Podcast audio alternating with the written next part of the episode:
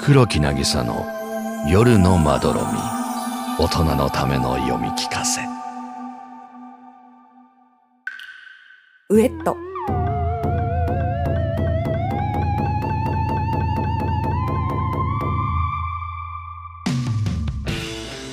はいはいこんばんは。今夜も始まりました。裏飯フライデー。パーソナリティを務めますのはメンヘラ自爆霊ことバスルームゆりちゃんです。よろしくお願いします。さてさて蒸し暑い夜が続きますね。皆さんしっかり眠れていますか？あんまり寝苦しくて夜中に目を覚ましたら体が動かないっつってね。金縛りかと思って天井を見たら幽霊が逆さまに覗き込んじゃってたりこれでひんやり快適だーなんつって。さ冗談はここまでにして今夜はリスナーさんからお悩みメッセージが届いていますよ。えー、っと何何東京都にお住まいのラジオネーム4年に一度の大殺界さん。職業守護霊。バスルームゆりちゃん裏飯屋。いつも楽しく聞いています。突然ですが私の悩みを聞いてください。私は数年前からとある男性の守護霊として働いています。普通守護霊って血縁関係や恋愛関係など本人と強いつながりがあるものですよね。それなのに私は見ず知らずの男性の担当になってしまったんです。そもそも私が守護霊になった時霊界は数十年に一度の就職氷河期でした。本当はゆりちゃんみたいに自爆霊になるのが夢だったんですが求人倍率が恐ろしく高かった上に面接も全滅。それでしょうがなく今の部門に就職したという流れです。噂には聞いていましたが守護霊ってものすごくブラックなんです。基本的に24時間勤務だし本人に帯同して動かなきゃいけないので移動が大変。かっこ残業代も移動費も出ません。しかも私が守っているのは全く知らない人ですよ。そんなの守護するモチベーションもクソもあったもんじゃないですよね。今年に入ってからは後輩の守護霊の教育係までやらされていて正直メンタルに来てます。たまの休みもパーッと遊ぶなんて元気はあるはずもなく転職サイトを眺めながら一日中ベッドでゴロゴロしているという感じです。自分でもそろそろ限界なのかなと思っています。ぼんやり死を考えることもあります。一度死んでいるのにこんなことを考えるのって変ですよね。今はゆりちゃんの番組だけが私の癒しです。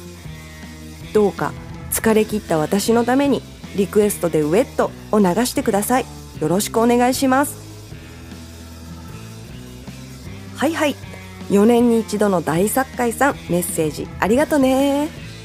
いややっぱり守護霊業界ってブラックなんだね。まあゆりの友達も守護霊をやってるんだけど大作界さんと同じでくったくたになってたね。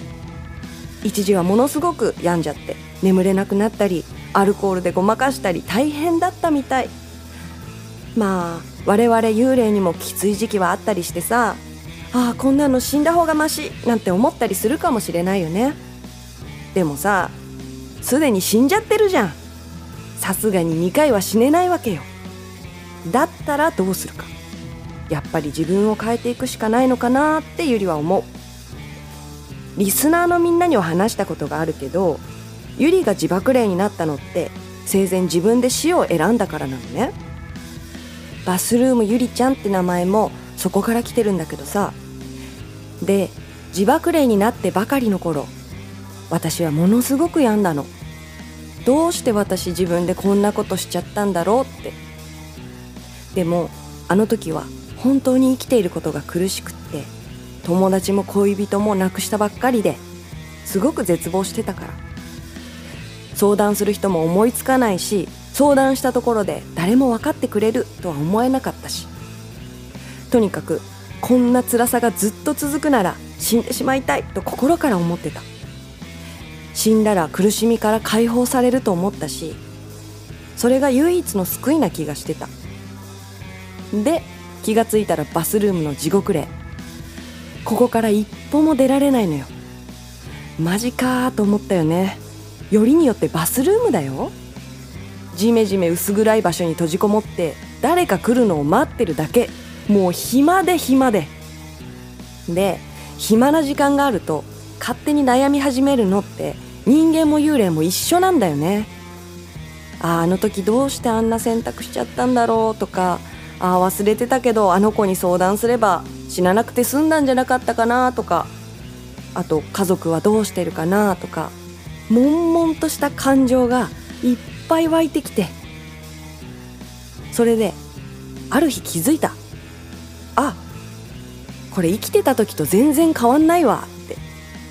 私幽霊になってまでも同じようなことで同じように悩んでいや何やってんだろうと思って。そしたら急にバカらしくなってきちゃってさあれが多分ネガポジ反転した瞬間っていうのかな。悩み疲れたんかもしれない。くよくよすることって案外疲れるからさ。そこからはもう恨みつらみも悩みもどうでもよくなっちゃって。自爆霊のくせにバスルームに入ってきた人間を相手に生きてることがどんだけ素晴らしいかを話したりまあそのまま仲良くなって仕事の愚痴聞いてもらったりまあいや生前こんな風にもっと肩の力抜けてたら死なずに済んだんだって思いつつもうやってしまったことは取り返しもつかないし気持ちをシャキッと切り替えて地縛霊ライフの中で楽しみを作ることにしたわけ。それで始めたのがこの番組「裏飯フライデー」なんだよね。まあだからさ大作界さんがこの番組を唯一の癒しって言ってくれるのはものすごく嬉しいよ。今はね大作界さんはまあ限界間近で視野が狭まっちゃってるからアドバイスも染みてこないかもしれないんだけどもし余裕が出てきたら今の環境を変えることも考えてみたらどうかな。